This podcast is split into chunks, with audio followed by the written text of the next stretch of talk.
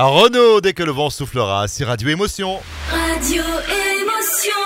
La grasse mat, 9h midi sur Radio Émotion. Chaque mardi matin, on accueille Muriel Mayette Holz sur Radio Émotion, la directrice du Théâtre National de Nice. Bonjour Muriel. Bonjour François. Où est-ce que tu nous emmènes aujourd'hui? Eh bien aujourd'hui, il va falloir marcher. Nous allons au fort du mont Alban. C'est euh, une fortification militaire qui a été construite en 1557.